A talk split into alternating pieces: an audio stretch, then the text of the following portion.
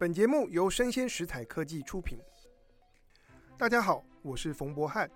影视幕后同学会是我最新推出的 Podcast 节目。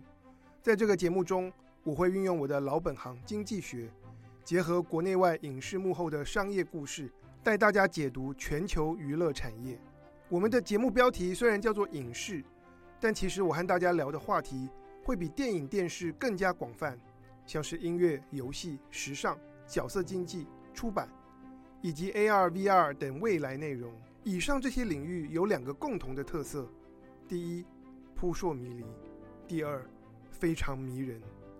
迷人这点毋庸置疑，但扑朔迷离是怎么一回事呢？最简单的一个例子就是，几乎每年你都可以听到有哪部影视作品的成本超级庞大，动用了巨星外加巨额的宣传费用，最后血本无归。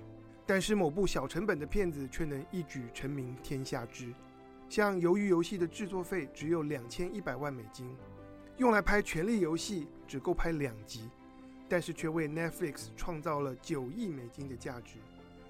又像是刚获得美国编剧工会选出来二十一世纪最杰出的一百零一部电影剧本当中的第一名，《逃出绝命镇》，他们用四百五十万美金的小成本。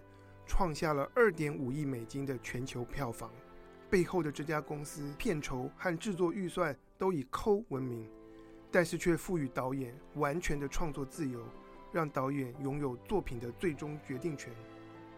我们可以看到，在这些领域里面最重要的投入就是人，是属于人的创意、技艺和才能。而这些属于人的资本究竟该怎么管理？怎么让人与人之间激荡的火花？可以并发出精彩的作品来丰富我们的生活。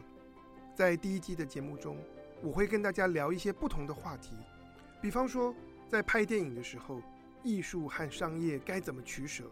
直播技术会如何重塑表演艺术产业？我们的影视产业又该怎么做，才能让好的创意和有才华的新人能源源不绝地冒出头？再来，漫威原本是一家专门跟风模仿的漫画出版社。他们又是怎么样的机缘之下开始发展原创？Netflix 投入原创内容的投资和制作，才短短十年的时间，为什么可以在全球各地迅速窜起？而网络随选内容、订阅制，再加上数据分析，又如何影响到什么样的影视内容能够被产制出来，让我们看到呢？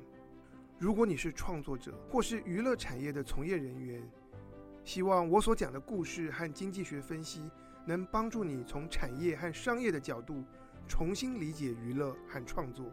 如果你是带着好奇的阅听大众，希望我的节目能带着一点点的知性，满足你的好奇。